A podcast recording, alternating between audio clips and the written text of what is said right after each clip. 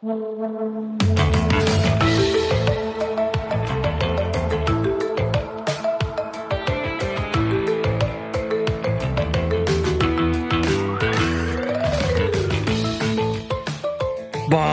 Ficha Gamer! Está começando mais um podcast do site Bota Ficha. E hoje, meus amigos, vamos falar do Crash de 83, o famigerado Crash de 83. Eu sou o Luigi e não teve Crash dos videogames, teve o Crash do Atari. Eu sou o Pablo e eu sou um ET.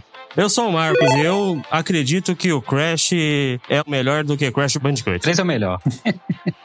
Galera, eu sou o Frank e que tema maravilhoso. Vamos desmistificar algumas coisas, né? Isso aí. Vamos falar desse tema muito, muito escutado por muita gente, todo mundo já sabe, né? Mas a gente vai falar aqui, vamos falar aqui um pouquinho dessa história aí do Crash de 83, depois dos recadinhos. O Batafish é um podcast focado em retro games. Caso queira nos seguir nas redes sociais, é só procurar arroba Batafish em qualquer rede social que você nos encontra. Caso queira se tornar assinante e nos ajudar a crescer, é só ver os nossos planos no PicPay e escolher um. O endereço é picpay.me barra Batafish e tem um ótimo cash. Aumenta o volume do seu fone porque começa agora. Bota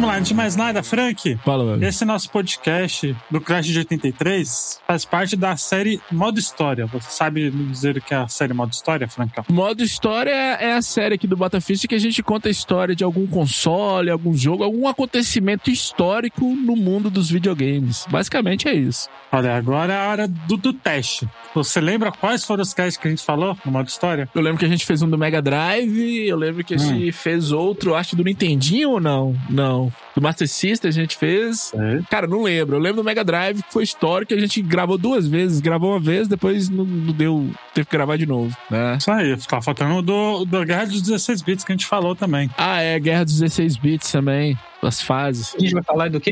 Crash dos videogames. né? Isso, nós vamos falar do Crash dos videogames. Tá no cast errado, né, Pablo? Você jurava que era o Crash Bandicoot, né? É. O que é mais impressionante sobre o Crash dos videogames? Já vai fazer quase 40 anos isso aí, né? amigo? É verdade, né? Já vai fazer Poxa, é verdade, hein? quase 40 anos. Tá doido, velho? Tá chegando. Tá chegando. É verdade. Caramba. Meio século quase do dos Meio videogames. Daqui a século, pouco, né? E a Atari relançando videogame aí, ó. Querendo relançar, né? Não sei se ele relançou, que tá um novo. Querendo sobreviver, né? Ah. Tentando é, relançou o Atari dela lá, né? Pois é, mas é, tinha um Atari mais moderno que ela ia relançar, a Tectoy vende um portátil, eu não sei se como é que É o, é o Zibo da Atari, aquele lá.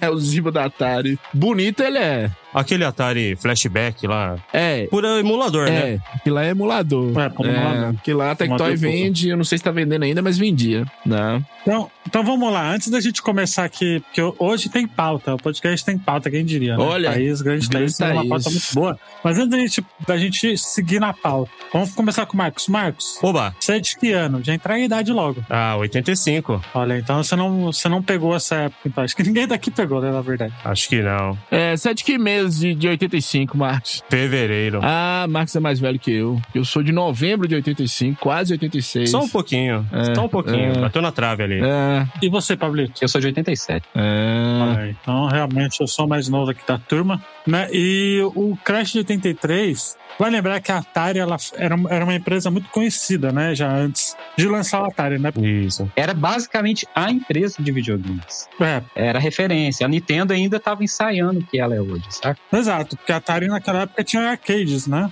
Ali, né? Sim, sim. A galera ali do Vale do Silício ali, para porque fazia o. Tipo assim, venceu na vida fazendo placas para arcades e jogos. Uhum. Era o que a gente tem hoje como Vale do Silício, era o Vale dos videogames. Vale dos videogames. É, na verdade, durante quase 10 anos a Atari dominou o mercado de consoles de mesa, né? Os arcades já eram um sucesso, os pinballs também, mas a Atari, ela, ela a partir de 76, ela que mandou no, no- na venda de consoles de mesa, né? Consoles caseiros. E esses caras, eles ganharam muito, muito dinheiro. Vocês não têm noção, não. É tipo, nós aqui, a gente dorme hoje e acorda amanhã milionário. Era, universitá era universitários que largaram a faculdade para fazer projetos de software e hardware em garagens, né, cara? Isso. Esse era o, o- a parada da época. Tipo assim, era o Bitcoin da época, saca? Fazer jogos em garagens. Verdade. Muitos universitários, eles pegavam ali, descobriram aquela forma de levantar um dinheiro trabalhando aquelas máquinas, né? Tanto que ele teve uns que é, colocavam maquinário dentro do próprio quarto, junto com os amigos que, que moravam com eles lá, e alugavam as máquinas para trabalhar em cima daquilo, né? Levantar um dinheiro a mais, para fazer uma renda extra lá junto da, da faculdade. É, e tem histórias assim que os caras, os caras faziam os protótipos e levavam pra faculdade e cobravam a, que os Estados Unidos. Sim, cobravam as fichas, cobravam fichas, né, da galera e tal. Cobrava as fichas, É, isso. Lá, na verdade, não era ficha. Ficha é nós aqui que somos pobres. Lá era, era moeda mesmo. Eles colocavam um contador Sim. de moedas. Sim, verdade. É. né? Era moedeiro. Aqui no Brasil, você sabe por que, que aderiram à ficha e não à moeda direto, né? Não, não sei por quê. Principalmente nas máquinas de fliperama e totó, a gente vivia um esquema de hiperinflação que chegava a, tipo, 1.200% ao ano, cara. 400% quase ao mês em alguns períodos. Então, assim, se você colocasse uma moeda ali, no dia seguinte já não estava valendo nada. Então, Ah, é, realmente. Entendeu? eles fizeram a troca da- das moedas pelas fichas. Esse foi um dos principais motivos. Porque senão o cara tinha a máquina, é, enchia de moeda ali, daqui uma semana ele ia abrir não tinha nada. Tinha praticamente zero reais ali, sabe? Cruzeiros, no caso. Entendeu? Então, pelo fato da moeda americana ser muito mais forte, tinha essa possibilidade de inserir a moeda diretamente. Tanto que hoje em dia, é, as máquinas que você tem, até mesmo de fliperama, é direto na nota, né? Assim, ou então direto naquele cartão que você troca. É. Mas é, você pode colocar uma nota de dois, cinco reais. Entendeu? Cara, aí a gente tem que destacar o, o papel do Nolan Bush, né? Não é que. Bush? É, Bush é Nolan. Bush não, Bush, Bush Bush não. não. Ah, a gente falou não, Nolan Bush. Não, Nolan Bushnell. É, eu nunca consigo falar o nome dele. Porque ele foi o cara que ele pegou a malandragem, ele entendeu que o arcade gerava muito dinheiro e ele, e ele viu, misturou os projetos e ele chegou à conclusão de fazer um console, console caseiro, pra você ter aquilo em casa, né? E. É, que aí foi aí que ele lançou o Atari 2600, né? É. Porque antes dele já tinha saído o Farshield, né? É, antes dele tinha o Farshield, mas também não era não era a mesma qualidade. Eu acho que o desafio maior da Atari foi levar jogos que você via só no arcade pra dentro da casa da pessoa. Uhum. Não era só criar o o, console. é que o Farshield ele era um, um Odyssey, né? É, Um Odysseyzinho, não era? tipo o Odyssey. É, avô do Odyssey, o pai do Odyssey, o que viria se transformar no Odyssey, né? O Odisseu, né? É, é o Odisseu, é o Odisseu.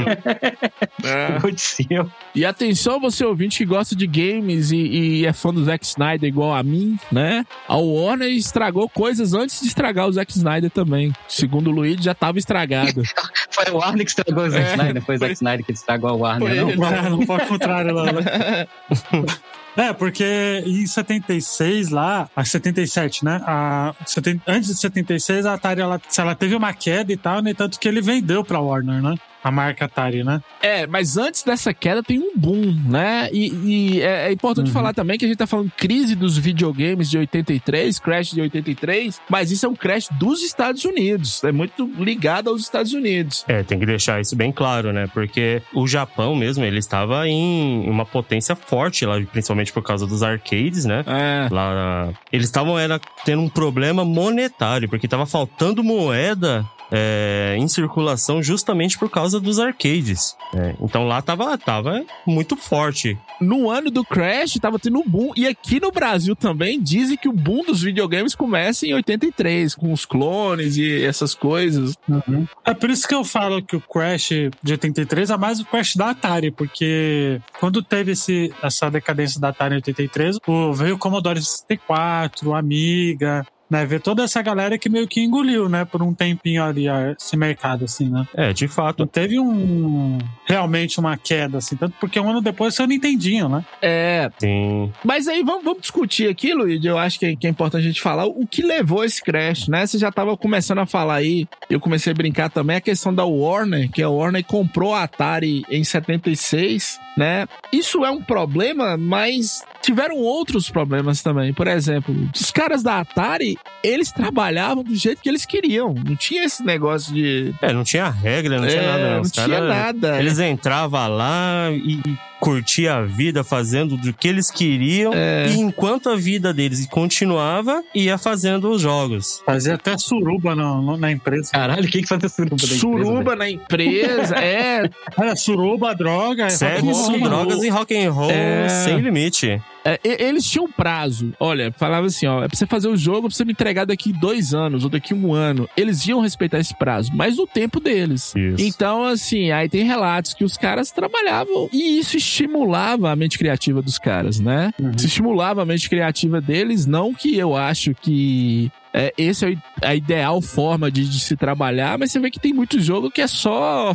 É viagem, É só cara. viagem, É só é viagem. só viagem. É, de troca, não tem condições. Tem uma questão também, que eu acho que é o seguinte: teve um fenômeno nos anos 80, que eu acho que principalmente para essa questão da descoberta do videogame e o porquê que fez tanto sucesso, é que nos anos 80, é principalmente nos Estados Unidos ali, que era pós-Guerra Fria, né? Teve uma expansão cultural, econômica muito forte, tanto na Europa quanto nos Estados Unidos. Eu não falo nem pelo Brasil, que o Brasil não era bem o principal consumidor do mundo, apesar de que a gente tinha, não era o foco, né? Mas assim, então a gente criou aquela questão das tribos, onde você tinha aquela galerinha do fliperama, começou a nascer aquela galerinha ia pra balada, pra rua, os punks, essa turma. Então, assim, foi uma explosão muito grande cultural. E os nerds, né, aquela galerinha que não tinha o seu lugar antigamente, que ficava mais nos sótãos lendo quadrinhos, jogando RPG, eles conseguiram ter um, um- algo que criasse o laço entre eles, que foi justamente o fliperama. Então, a grande popularidade, principalmente que trouxe para os videogames,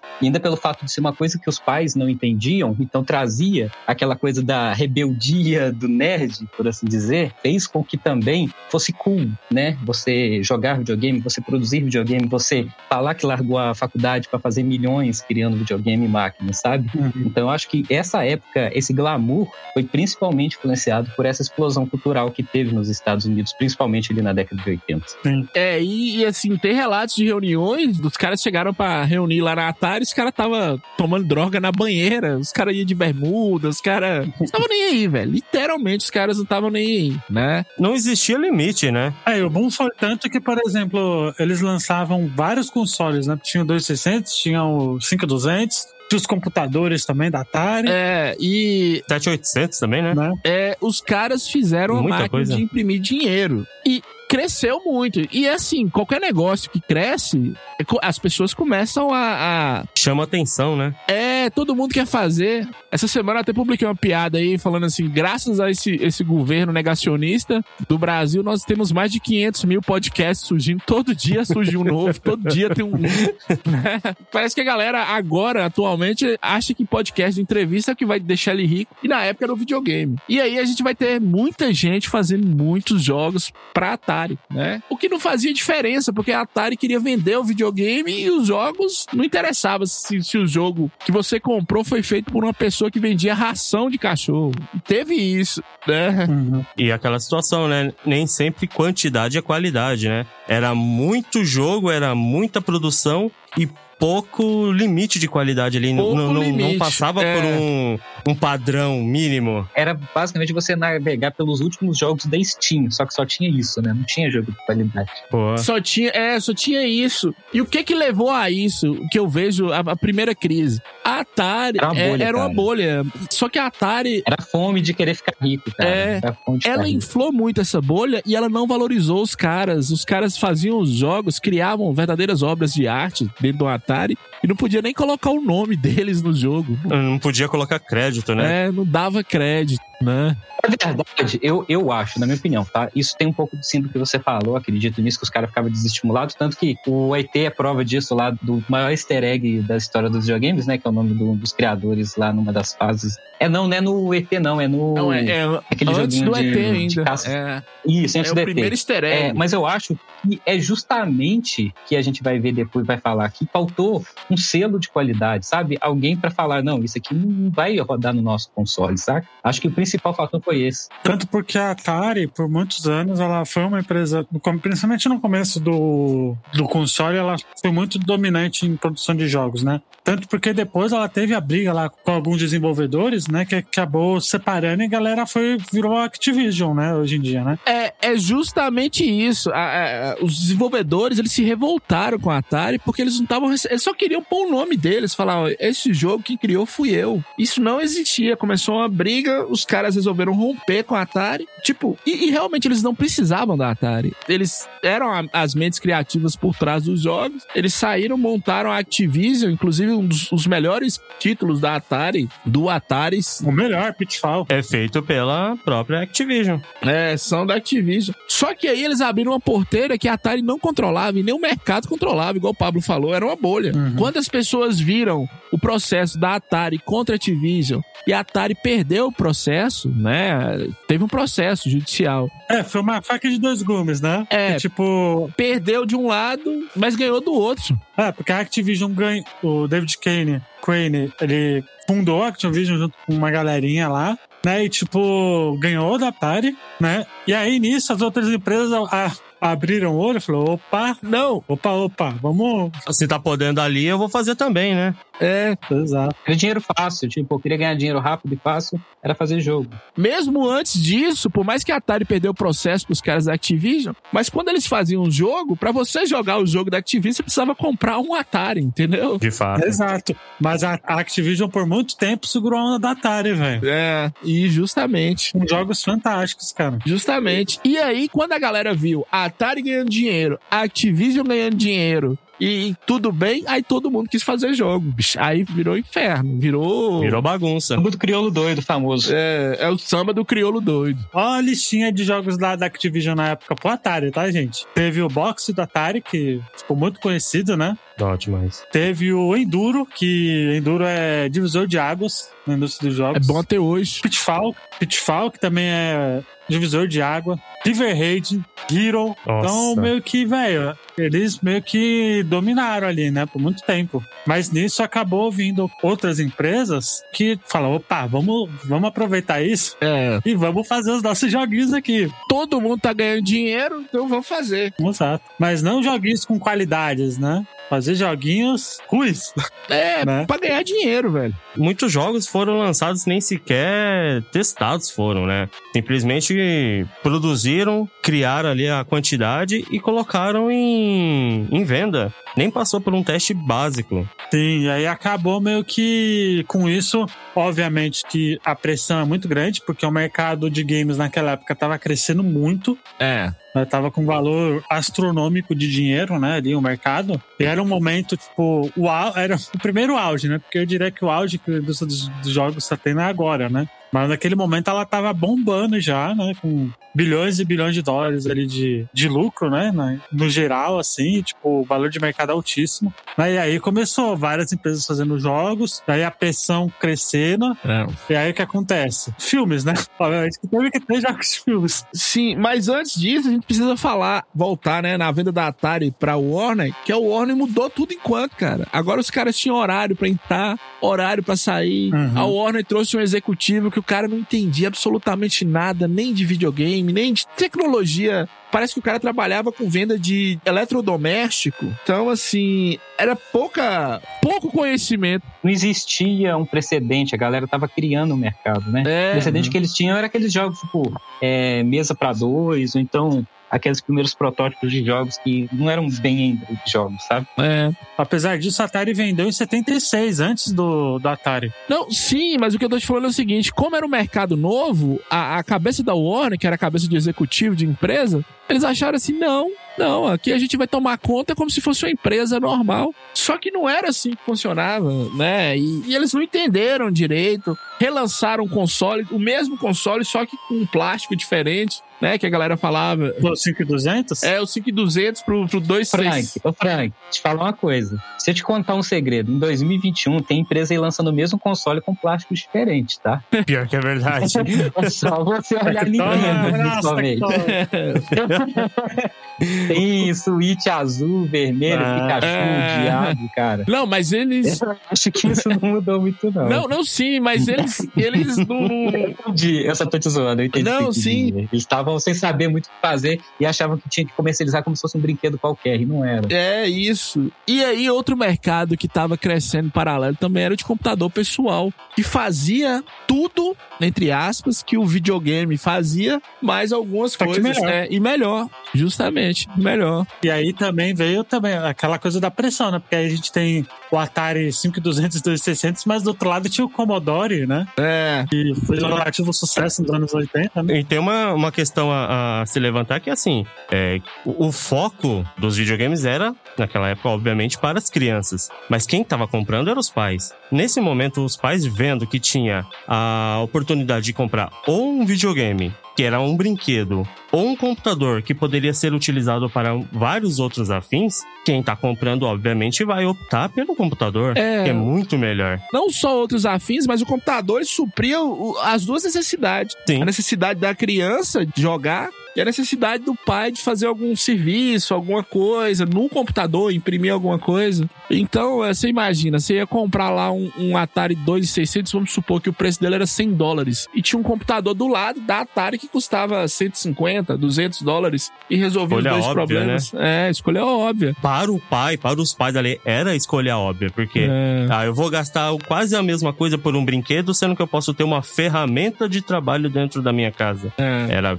a escolha certa para a maioria dos pais. E aí, mesmo os concorrentes, o Luigi estava falando aí do, do Commodore 64, mesmo alguns concorrentes da Atari, vinha, vendia-se o adaptador para você rodar jogos da Atari.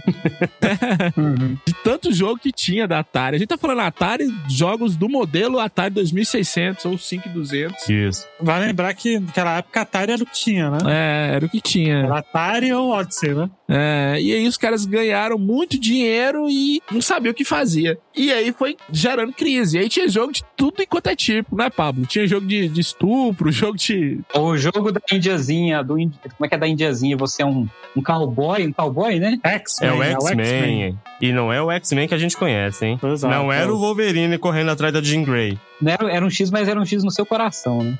É, presta atenção. O X-Men era um jogo de sexo. X-Men era um jogo de sexo. Exatamente. Sexo consentido, né? O Coronel não sei o que era um jogo de estupro, literalmente. Atenção, ouvintes. Você tinha que atravessar de um lado pro outro, cheio de flechas, e tinha uma índia amarrada. E o final do jogo você estuprava a índia. E o pior não é isso. O pior é que tiveram cópias Os outros índios tentando defender a coitada, É. atacando flecha pra te É. matar e você. e gerou uma polêmica, assim, na época. E aí tem cópias desse jogo, que é a Índia estuprando o coronel e vice-versa. Virou uma bagunça, velho. É, fora que a qualidade do jogo, desses jogos eram baixíssimas, né? Tipo, É, Era o Atari, só que pior, tá ligado? mas bem pior e não tinha controle. Literalmente não tinha controle. Não Todo tinha. mundo podia fazer um jogo pra Atari. É, porque depois que eles viram que a Activision ganhou o processo, É. eles chegaram e falaram, ah, pô, vamos fazer então aqui um monte de jogo, velho. É, já que tá podendo, né? Vamos fazer, velho. Eu quero essa fatia também, né? E aí entrava no negócio.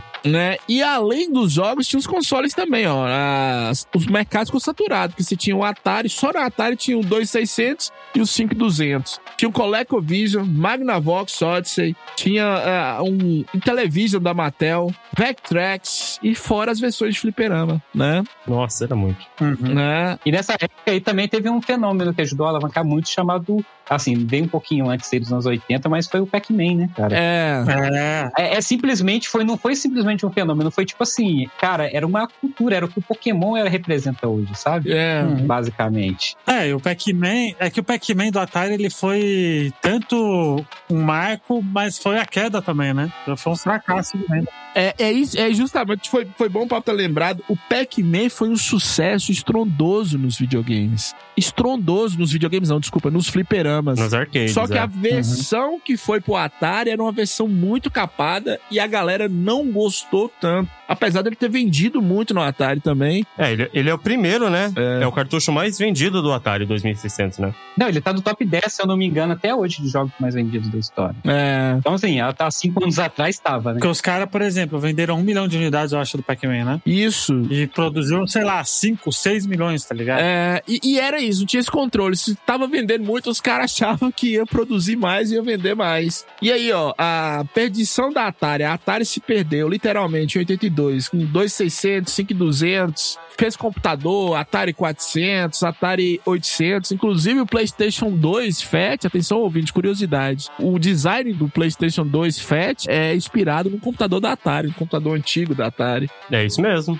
É muito parecido, né? Só, só é meio branco, né? Ele é um computador branco. É, É idêntico. Frank, é verdade que nessa geração, que essa foi a segunda geração dos jogos, né? A Ah. primeira foi do, do Odyssey, né? aham. Teve 21 consoles, cara. 21 consoles, 21 Nossa. consoles, muito. Cara, hoje em dia eu não terei três, velho. Praticamente tem quatro consoles. É, mas é muito console, velho. É muito console. É muita coisa, né? É, mas era muito console rodando quase o mesmo sistema, né? Não tinha diferenças, né? Justamente. É, Então, justamente. essa saturação aí só deixava só os compradores confusos. O que que eu vou comprar aqui? Qual que é o melhor? Qual que é o menor? Só que era tudo igual. Era tudo igual. É. E aí, é, perdição da Atari, ela se perde, tem a saturação do mercado, a bolha explode, a bolha estoura, né? Como acontece. Não existia controle de qualidade, todo mundo fazia qualquer jogo. E o computador tava crescendo demais. E aí, em 83, é o crash, velho. Aí não aguenta, a indústria não aguenta, a Atari praticamente fale, né? É, porque naquela época teve o, o Pac-Man, que foi um. Foi tipo. Foi também um divisor de águas, eu diria, no, nos videogames, assim. Né? E aí eles quiseram lançar o Pac-Man do Atari, que vendeu super bem, porém os caras estavam. Já tava ruim a indústria. tão assediar pode que os caras falaram, vamos fazer 10 milhões de unidades. Na verdade, assim, o- muita gente não entende bem o termo crash, que a pessoa acha que, tipo assim, ah, o que, que quebrou, na verdade? Foi uma série de coisas que aconteceu que, no todo, foi considerado como crash. Tipo assim, como milhares de jogos no mercado sem conseguir vender, nas prateleiras praticamente sendo dado de graça, por isso que teve aquela piada de enterrar jogo, porque é, tinha tanto jogo no mercado que não tinha estoque o suficiente para guardar esse tanto de jogos que não vendia, é, incluindo também uma série de processos que a Atari recebia, é a questão da classificação de jogos e da justiça americana em cima desses jogos aí com polêmicas, e também a questão de que os pais começaram a, a preocupar com a saúde dos filhos na questão justamente da marginalização do videogame que aconteceu nessa época. Então, assim, foram vários fatores Ah. que fizeram com que o mercado simplesmente assim estagnasse, parasse. Os desenvolvedores achavam que ia fazer jogos e que as pessoas iam comprar seja lá o que for, e não aconteceu. Então, com isso, a Atari começou a perder muita ação de mercado e também acionistas. Com isso, ela praticamente assim foi obliterada pelo próprio mercado, sabe? É, e como ela que, que era a dona do mercado, porque só tinha ela, Sim, acabou quebrando tudo, né? De fato. exatamente. Em 1982 surge um fenômeno no cinema que vendeu igual água, uma máquina de fazer dinheiro, que foi o filme ET, o extraterrestre, né? Spielberg, né? É, Spielberg, Spielberg. E aí todo mundo queria tirar a casquinha, literalmente todo mundo queria tirar a casquinha do ET. Todo mundo tirou, tinha brinquedos, pelúcias, tudo enquanto. E faltava um jogo do ET.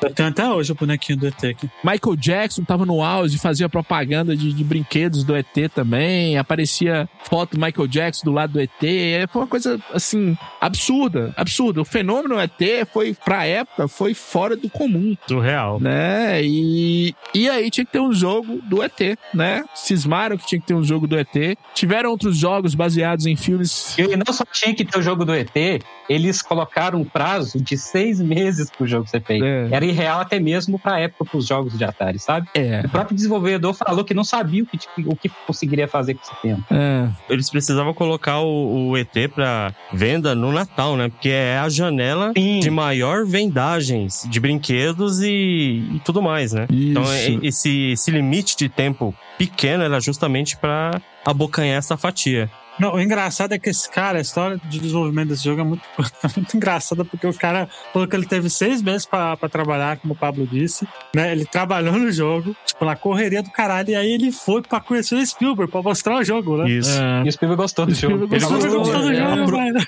Foi lançado justamente por causa da aprovação do Spielberg, né? Ele É, viu, jogou ali um exato, pouco, cara. falou, não, é isso mesmo que eu quero. Mas só deixa eu falar outra coisa aqui que nós não falamos pro ouvinte entender. Não, não é assim, eu assisti um filme e eu quero fazer o jogo do filme. Você tinha que comprar os direitos, você tinha que investir primeiro. E os direitos do ET, do jogo do ET, eram caríssimos, né? Então a Atari já colocou muito dinheiro pra, pra ter a possibilidade de fazer esse jogo Propriedade intelectual. a propriedade do- intelectual do jogo, Correto. né? E esse fenômeno que eu falei do ET era um fenômeno para as crianças. Talvez um adulto jogando, lendo o manual, ele conseguiria jogar. Mas as crianças que mal nem sabiam que tinha manual, eu acho, na época, né? Claro, não lia manual, só queria jogar. Queria ver o que elas viram na tela do cinema, na tela de casa, na tela do cinema, a galera no cinema, na tela do Atari. Queria jogar o que elas viram no cinema. E não foi bem isso, né? E acabou com a, com a carreira do cara. Acabou né? com a carreira do cara. Não, acho que não. Eu não sei que você acabou. Acabou? Ah, deu, deu Acabou, uma fez mais ofuscada, né? Não fez mais nada. Quem ia querer um cara que fez o pior jogo da história do Atari É. pra fazer um jogo pra eles? né? Ofuscou totalmente, né? Pois é, né? Eu acho o seguinte, essas coisas, como envolvem muitos milhares de dólares, sempre tem que pegar um bode expiatório. Alguém tem que ser o culpado. Nunca é empresa, nunca é.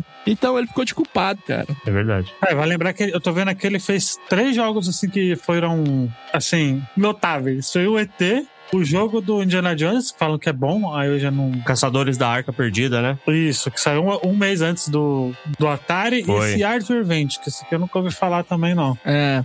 Parece um Space Invaders meio genéricozinho. Mas assim, cara, acabou com a carreira do cara, velho. É, e não só isso, A Howard Scott Marshall. os caras contaram muito com o ovo no cu da galinha, não tem condições, velho. Os caras já, já fizeram e mandaram, mandaram fazer um monte de cartuchos que eles tinham certeza que iam vender. E realmente vendeu muito, só que teve muita devolução. Não, eles foram além, né? Que na verdade eles mandaram fazer, pelos dados, são 12 milhões de cartuchos. Isso. Sendo que só tinha vendido na época 10 milhões de consoles moles. Então eles imaginavam que esse jogo, além de cada pessoa, cada dono de Atari iria comprar, e ainda iria fazer mais 2 milhões de pessoas comprarem o console. Então eles foram muito acima do que eles imaginavam. Piraram mesmo. Pois é, bizarro, né? É bizarro, né? E aí o Pablo falou que era piada. Foi justamente isso que eu tava comentando a respeito. E da bolha que estourou onde não tinha mais o que fazer com tanto jogo, né? Então deixou de ser algo lucrativo. Né? É, eu acho que Atari, acho que esse momento da bolha de jogos estourando, isso foi algo muito parecido no final do Nintendinho, né? Porque do Nintendinho teve controle de qualidade no começo da geração dele, né? É, No Não, final. na verdade, a Nintendo já chegou com um controle de qualidade, né? Assim, Exato. já chegou com controle de qualidade. É, foi ela que inventou o selo, né? isso. Ela aprendeu com os erros da Atari e do crash do mercado americano. Mas mesmo assim, depois no final da geração deles, lá saía jogo pra tudo. Até você É. tá, poderia cagar, você poderia fazer um jogo de Nintendinho, né? Ah, mas aí já estavam nadando dinheiro, né? Já. Deixa eu só falar um negócio aqui. É, o Pablo falou que tinha piada do enterrar os cartuchos. Não foi piada. Realmente, cartuchos foram enterrados lá no deserto do Novo México. É, a Atari enterrou. A Atari enterrou não só os cartuchos do ET, mas muitos, muitos cartuchos. Tinham estoques de, de, de jogos parados, eles foram enterrados. Até que eu acho que em 2013 a Microsoft pagou, fez um documentário. Foi um documentário, Pra ir lá, verdade. é, pra ir, tá no YouTube, tava no YouTube, eu não sei se ainda tá, atenção ouvinte, né, procure depois, eles desenterrando os, os jogos, e aí tinha muito cartucho do ET, mas tinha outros. Foi um baita evento, né? E os que estavam enterrados hoje em dia valem uma nota, né? Valeu a nota na eBay, os caras que pegaram,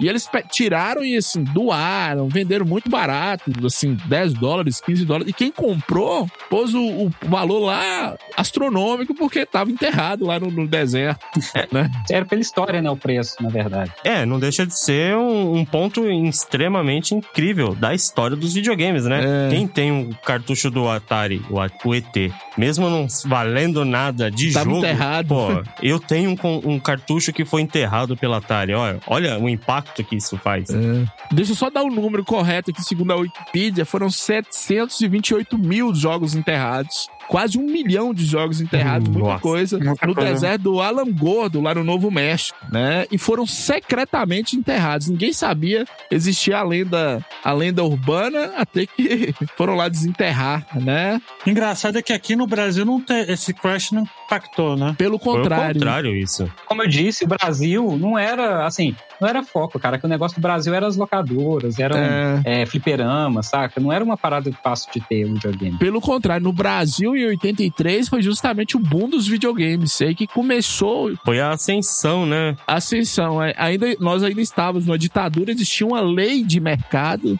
reserva de mercado, você não podia importar quase nada. Uhum. E essa lei se valia principalmente de peças de computador, computadores pessoais. E aí estendia aos videogames e aí surgiram nossos clones. Inclusive, alguns dos clones brasileiros são melhores do que o Atari 2600. é, é verdade, é verdade. Cara, eu fiquei muito tempo sem entender essa parada dos clones, porque, tipo assim, na minha cabeça, eu nunca tinha visto um Atari. Na minha, eu nunca vi um Atari assim, na minha infância, de verdade, um Atari verdadeiro. Eu sempre vi os clones, e pra mim, aquilo era o original, sabe? É muito bizarro ter crescido sem saber o que, que realmente era o, o Atari, sabe? Uhum. Não, e por incrível que pareça, né, os clones eles chamavam até mais atenção do que o próprio console original. Eu, exemplo meu mesmo, A Tectoy era muito boa pra lançar brinquedo e, e estética, né, cara? eu tive um, um Atari, que é, é o conhecido Atari 007, que era um Atari montado dentro de uma maleta, uma maleta de couro, é, da Milmar. É, vale uma nota estranho hoje. É, na época, era o console do meu irmão, meu irmão mais velho tinha Qual que é o nome desse Atari aí? É o da Milmar. Atari 007, da Milmar. É. Ah, vou dar uma olhada aqui. Atari. Ele é dentro de uma maleta de couro, meu. Considerado um- o Atari do James Bond. É muito engraçado, muito bonito, cara. Só falando um negócio aqui que o Pablo falou, que a Tectoy fazia bons brinquedos, só que a Tectoy ela não fazia clones. A Tectoy trazia os brinquedos Ah, não? licenciados, não. A Tectoy nunca fez clone. Ah, eu achei que, eu achei que ela fazia clone. Não. Inclusive, a Tectoy brigava pra, pra acabar com os mercados de clones, que ela perdia mercado pros, pros clones. Só que, como o Pablo também disse, as empresas de videogame elas nem ligavam pro, pro Brasil, né? A gente tá vendo que tá tendo um crash. O que, que a Atari vai preocupar com um país de terceiro mundo fazendo clone? E esses clones eram feitos de que forma? Engenharia reversa. Alguém ia nos Estados Unidos, trazia um Atari 2600, eles abriam e estudar o que, que tinham lá dentro e faziam aqui. Da mesma forma que eles faziam com computadores pessoais. E esses clones brasileiros hoje, no mercado brasileiro, valem muito e fora do Brasil também, dependendo do modelo que você tiver, eles são muito bem vendidos. Vale demais. Justamente isso. E aí foi isso, cara. A Atari praticamente faliu, tentou retornar ao mercado dos videogames. Nossa, Atari Dacta. É. 007, caraca, bonito, hein? É, tentou retornar o, mercado dos videogames, não conseguiu. Né? O Jaguar também não foi grandes coisas. Fez alguns, alguns computadores pessoais também que não foram pra frente. Junto com essa crise dos videogames, a gente falou da ascensão dos mercados de PC e aí tava crescendo a Apple, a Microsoft tava começando a crescer, né? Uhum. Mas, tipo, no Japão, por exemplo, a gente já fala um pouquinho dele no, no cast do Nintendinho, mas como que o Japão, ele tomou esse... Na verdade, nem existiu lá, né? Esse Crash, né? É, na verdade não existiu, porque o Japão ele funcionava com empresas próprias. Inclusive, a, a, a inserção de empresas dos Estados Unidos e Japão sempre foi muito difícil. A Atari no Japão era uma coisa muito difícil, né? O, o que o Japão trouxe de bom pro Ocidente? No caso, a Nintendo trouxe o jogo Donkey Kong, que foi um sucesso nos arcades, né? E tem o Donkey Kong pro Atari 2600, Donkey Kong 1, o Donkey Kong 2 e o Donkey Kong 3. Atenção, ouvintes, não confundam com Donkey Kong Country. São jogos diferentes. Donkey Kong é um jogo muito paródia com o que seria o King Kong, o filme King Kong. Inclusive que a Warner processa a Nintendo, perde o processo. A Warner fala que a Nintendo estava plagiando o filme deles e o juiz entende que não era um plágio, era uma paródia, né? Só tava fazendo uma piada e que o advogado é o John Kirby lá, que, que vira... E criar até um personagem de homenagem a esse advogado, É. eu diria chamado Kirby. É, surgem três personagens diferentes, né? É o Kirby, que a Nintendo faz. O Donkey Kong tem o Jumpman, que depois vira o Super Mario, o Mario, Isso. né? Que tenta é, matar lá o, o macacão, que depois vira o Donkey Kong Country, né? Lá na frente, na mão da Rare. Uhum. Então é isso. O que, que surgiu de bom do mercado desse Crash, né? Pra Atari, pro mercado americano, foi ruim, mas é, pro mercado japonês, que depois... É, mas foi ruim por um ano, né, ali, né? É, dois Depois anos, de- dois anos, na verdade, né? É, os computadores pessoais seguraram por muito tempo, né? É, a Nintendo e a Sega estavam crescendo no Japão e eles estavam vindo para os Estados Unidos tomar conta desse mercado. Virou a oportunidade, né? Já que a Atari, que era a referência ocidental, estava em queda, eles viram a oportunidade de crescer ainda mais, É. ultrapassar o limite oriental que eles tinham, né? Uhum. E outra coisa que ninguém fala também, gente, é esse Crash console pessoal da Atari. Sim. O mercado de fliperama não era assim, não. O mercado de fliperama tinha controle. É, continuou vivo e forte, né? Era quase impossível você desenvolver um- uma placa de fliperama. Você tinha que estar dentro da universidade, você tinha que ter um conhecimento técnico muito grande. Para desenvolver um jogo para fliperama, então esse mercado continuou. O problema é que o fliperama era muito um, nicho, porque ficava em bar, né? E, tipo, É bar isso. era, era sexo, drogas e cigarro, né? Já não era um, um negócio pra crianças, né? Não, não pra tinha criança. condições de uma É. criança estar num bar. Vamos conversar. Quem aqui nunca buscou cigarro e cachaça pro pai, É. né? Opa, quem não aproveitou o troco do pão, né? É, Jogar uma fichinha. Exatamente. o troco de pão. É, o Frank tá esperando o pai dele até agora. não voltou não, não voltou não. Papai foi comprar o Malboro e sumiu. Deixou no fliperama. Tá jogando lá até agora. Ah, É. Lá em casa era tenso. Meu pai mandava eu ir buscar o cigarro. Então, assim, era uma criança de 8 anos de idade no, no boteco, cheio de Olha, nego bebendo cachaça. Você colecionava a caixa de cigarro? Não, colecionava cartão de orelhão. eu co- eu colecionava Caixa caixa de de cigarro e orelhão, dinheiro. Não, o problema não é esse, não. Lá em casa, é, pai não fumava, mas minha tia fumava. Quem acendia o cigarro pra minha tia, irmã de pai, era meu primo, da minha idade. assim. Eu acho que ele passou uns 15 anos na vida dele acendendo cigarro pra mãe. Não só buscar. Agora eu gostaria de fazer um questionamento antes de encerrar o podcast. Vocês acham que pode existir um novo Crash aí ou vocês acham que. Não, eu acho que hoje em dia o cenário é muito diferente. É, A realidade é completamente diferente hoje em dia. Olha, Porque a gente, tipo assim, os jogos, hoje nos videogames, Hum. eles não são simplesmente jogos. Eles são é, uma experiência que, tipo assim, até pra você ter ideia, a própria mídia física tá se reinventando com a questão de ser digital, Game Pass, jogos de graça, cada vez mais investimentos, os jogos AAA estão ficando cada vez mais caros. Então, assim, já é a maior mídia de entretenimento em questão de valor arrecadado mundialmente, sabe? Uhum. Aquele famoso já supera filme e música juntos em questão de faturamento. Então, assim, o público que antes não podia comprar, hoje compra e ensina os filhos a jogar, sabe? Então, assim, e a questão de qualidade dos jogos é cruel. Olha aí, por exemplo, a empresa que não faz um jogo decente, ela paga por isso. E a gente viu isso, por exemplo, no Cyberpunk. Então, é de interesse das empresas fazerem jogos com qualidade justamente para não perder dinheiro, sabe? É, é, essa a palavra que você usou é o principal. Reinventar. Uhum. Porque qualquer empresa, antes de deixar algo acontecer negativamente, ela já tá se reinventando, ela nunca tá deixando se estagnar. Cara, Então, dificilmente. Os esportes estão aí para mostrar que o futuro, em vez da gente ver futebol nos botecos, vai assistir CS, Fortnite, LOL, sabe? não vai acontecer mais. Eu, eu acredito que não vai acontecer mais um crash desse. Que quando algo simular que vai estar acontecendo algo desse gênero, a empresa já vai estar modificando as formas de trabalho, se adequando para que isso não venha acontecer uma vez mais. outra coisa também que eu acho que é o seguinte, é... O que eu acho ruim são monopólios ou quando a empresa domina muito. Isso pode acontecer, porque na época a Atari dominava o mercado. Por mais que tivesse outros consoles, a Atari dominava. Não tinha uma regulação do mercado. Hoje você já tem essa regulação de mercado, né?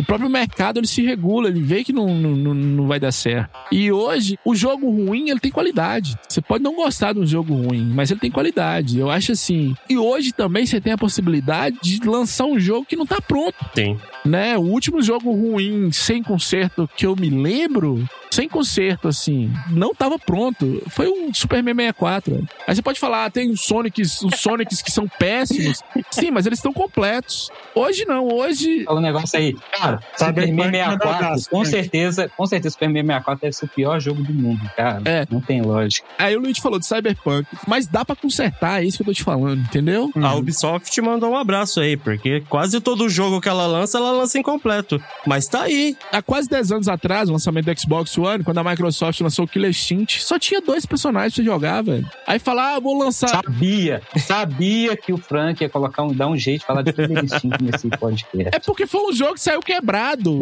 Saiu quebrado, né? Saiu quebrado. Então, assim. a gente vai gravar do podcast do- Killer Numa Instinct. época dessa era impossível, velho. E aí você imagina, ah, o próprio Cyberpunk saiu da PlayStation Store, voltou de novo, porque os caras estão consertando, consertando, consertando, consertando. Vai consertar por uns 10 anos ainda, Frank. É, tem essa possibilidade, tem essa possibilidade. Antigamente não tinha. Uhum. E fora isso também, esse Crash ele tá muito relacionado à produção de jogos. Hoje a pessoa produz um jogo de graça. De graça, assim. E antigamente, a indústria do videogame era um monopólio, era a É, Atari, não tinha isso, concorrente. Hoje em é. dia existem milhares de empresas. milhares de empresas. As pontas. E não só empresas, pessoas independentes fazendo jogos, sabe? Independente de precisar de uma empresa quebrar ou não, e saca? É isso. O mercado se regulou e ele entendeu. E eu acho também, voltando à Microsoft, a última acusação de tecnologia de monopólio foi quando a Microsoft foi acusada, não sei se foi em 98 ou 95, com Windows 95 ou Windows 98, de centralizar toda a produção de, de software nela. Você ficava meio que obrigado a usar o Windows 95, 98.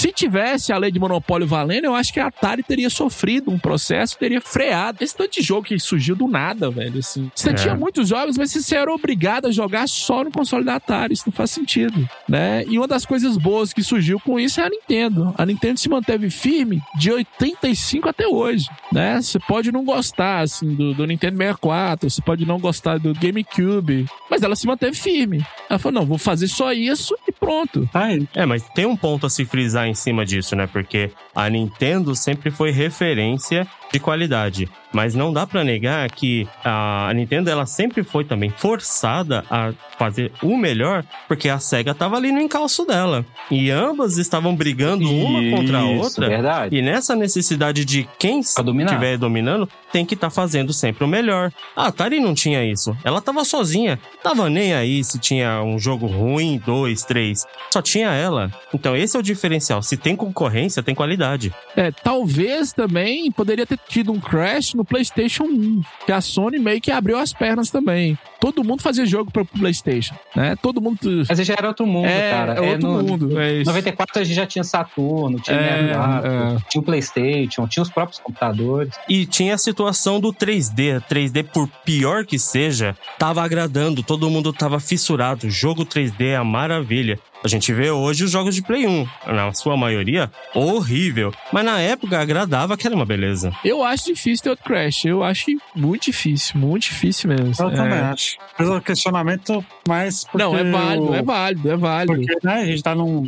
A gente tá num momento de qualquer coisa pode acontecer, né? É, Um crash nos videogames, a gente tem que falar que o mercado de, sei lá quantos bilhões de dólares do nada estagnou, sabe, cara? É, A gente tá no momento de que, pô, a pandemia trouxe o melhor momento pra vender console da história, cara. Proporcionalmente, em cima de produção, tá vendendo igual água Xbox One, é, é o Xbox One S, o Series S, X, PlayStation 5, sabe? É, então, assim, eu acho que isso nem, nem dá tanto lucro, dá lucro, mas não tão lucro pra empresa. O que dá os lucros são os jogos, né? Não, não, sim, mas não haveria jogos se não vendesse videogame. Que eu tô querendo dizer é assim: as pessoas estão consumindo videogame independente de qualquer coisa, sabe? Então, há muito tempo. E aí, há muito tempo, há muito tempo, assim, é aí que eu queria entrar. A gente fala aqui de consoles. Geralmente a gente tá falando de consoles. Volta e meia a gente cita computadores. Mas quando você abre esse leque de jogos e, e produtos de entretenimento, tipo jogos, você pega o mundo celular, você pega outras coisas, tem muita coisa, velho. tá muito mais abrangente hoje em dia, né? É, passou o cinema, o que o Pablo falou, é bilhões de dólares, né, gira no mercado. Olha o que, que GTA V faz, cara. Pois é. É, até hoje, tava pensando esses dias aí, eu fui, fui jogar Vai fazer 10 anos em 2023, que o jogo tem 10 anos e ainda é o jogo que tá sempre no NPD nas primeiras posições, sabe? De mais vendido. Eu fui jogar o GTA V no, no Xbox One aqui esses dias e tava lá a primeira vez que eu joguei foi no lançamento em 2013, velho. Setembro de 2013. Eu falei, meu Deus do céu. Bastante. Bastante. Eu também. Teve a, quando eu fui rejogar quando tava no Game Pass, eu tinha jogado a última vez quando lançou. pois é. Ô, ô, Pablo, você falou em off que você já enterrou uma fita, é verdade? Que história é essa aí? Não sei se você já contou. Já, eu já enterrei uma fita, que foi uma fita que eu quis. Na verdade, é o seguinte: eu tinha um Mega Drive, essa história é verídica. Hum. E eu tinha aquele jogo de corrida que você joga do lado de uma loira. Como é que chama aquele jogo? Outrun. Não, era Outrun. Era Outrun Outrun. mesmo? Você jogava com um carro, com um carro vermelho com uma loira do lado? Outrun. É, Esse Outrun, mesmo, Outrun. esse mesmo. Outrun, acho que era isso mesmo. Eu não lembro o nome do jogo, mas é, deu uma briga entre eu e meu irmão, porque a gente, nessa época, só tinha é, uma manete nesse videogame. A gente não tinha duas manetes ainda. E a gente caiu na porrada nessa. Era Mega Drive com, com formato de vagina. Exatamente, Mega Man, o Mega Drive, o Mega Drive 3, o famoso vagina que eu sempre falo aí. Se vocês não acreditam em mim, olha a foto do Mega Drive 3, vocês vão ver uma vagina no videogame. Olha, eu não sei se é, se é uma boa ideia pedir pros nossos ouvintes, que geralmente é meio solitário, olhar uma foto do Mega Drive 3 e ver uma vagina. É, Outrun mesmo, tô vendo a foto aqui. Você jogava com carinha de camisa azul e uma loira do lado. Isso. Então, meu irmão e eu, a gente brigou por causa desse jogo, que a gente que eu queria jogar, ele depois queria, ele jogou e não queria deixar mais. Eu peguei esse cartucho durante a noite, fui até o quintal de casa, coloquei na caixa de sapato e enterrei para ele não poder jogar o jogo durante o resto da semana, o OutRun. Então, eu literalmente, na era do Crash dos videogames, eu enterrei uma fita de videogame. Mas aí, mas aí, tipo, você desenterrou depois ou nunca mais? Claro que tive que desenterrar. Meu pai me bateu e mandou eu tirar o, o cartucho de lá, porque era caro aquela porra.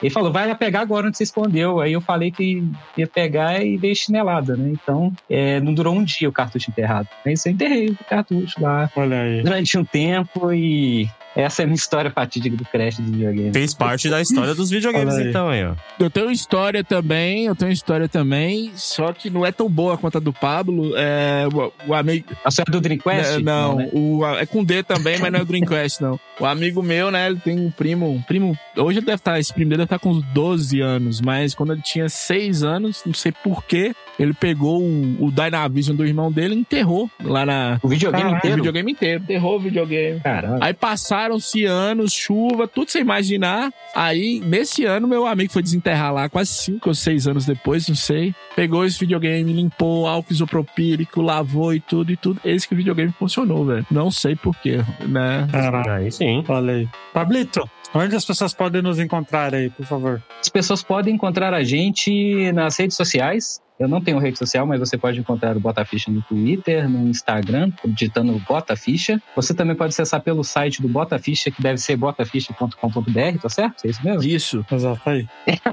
E também você pode encontrar neste podcast no Spotify, no seu agregador de podcast favorito. E também você pode encontrar gritando para o mundo Bota Ficha, que alguém vai te falar onde encontrar o Bota Ficha. Tá. Então, em todas as redes sociais você pode encontrar essa delícia de Luigi, de Frank Tô e dos nossos, dos nossos amiguinhos. É, E é isso. Olha É aí. que a gente pode encontrar o Bota Ficha. Frank, onde as pessoas podem nos apoiar se quiser? Cara, tem o Apoia-se, né? Nos apoie, PicPay também. Procura lá o Bota Ficha, apoie-se, né? Pra fazer isso aqui dá um trabalho. A gente abre mão do tempo nosso, apoie, né? A gente tá trazendo muita coisa nova pra vocês. Se não puder apoiar com dinheiro, a gente entende que tá numa época de crise. Doe com Bitcoin, apoia com Bitcoin. É, apoie com Bitcoin, compartilhe o Bota Ficha, divulgue. O Bota Ficha tá crescendo muito, graças a Deus, né? E aos nossos ouvintes, principalmente, é o nosso trabalho. Estamos de volta com tudo. Aí, Marcos, muito obrigado pelo, por estar aí. Opa. Marcos é o nosso novo integrante da É. nossa equipe retro. É, teve golpe quando eu saí dessa porra. Teve- Uma vez que teve golpe, eu abri um gabinete sombrio, um gabinete paralelo mesmo e Tá foda-se. certo. A gente abriu um grupo aqui chamado CPI, né? É, Exato, justamente. Estamos investigando aqui. Exatamente. Fizemos um gabinete paralelo aí, porque não, não se fala mais de nostalgia nesse podcast, não é mesmo? Vamos Então, colocar nostalgia em prática aí. Isso. Aí, muito bem-vindo aí, Marcos. Ô, muito obrigado. Onde as pessoas podem te encontrar, por favor? Marcos Demerak, joga lá no Facebook. Instagram tá meio parado por enquanto, mas tô pensando já voltar ativa. Tem Twitter também, Marcos aí. Queria agradecer mesmo aí a oportunidade, Bota Ficha, Luigi, Frank, toda essa galerinha. Foi um prazer, é uma honra, porque eu sou ouvinte e é a realização de um sonho, tá participando justamente daquele podcast que me fez pegar esse gosto maravilhoso pela podosfera. Olha. Bacana. Obrigado. Eu quase chorei aqui, fiquei emocionado. Porra, eu também, mano. Tá Emocionado, eu tô nervoso pra caramba aqui, rapaz, você não tem noção. É isso. Nada, mandou bem demais aí. E ó, deixa eu te falar outra coisa. Eu falei muito porque esse é, é de história, mas geralmente vocês têm que falar mais, né? Ah, acontece. Frank, isso é uma tralha, Frank. Não importa que, Demais. que, que episódio você é, isso é uma tralha, cara. Se você não falar, você não é o Frank. É, pois é. Se tiver você e a Thaís, então, puta que pariu. Aí, Nossa senhora. aí é tiro, porrada de boba e porradaria também.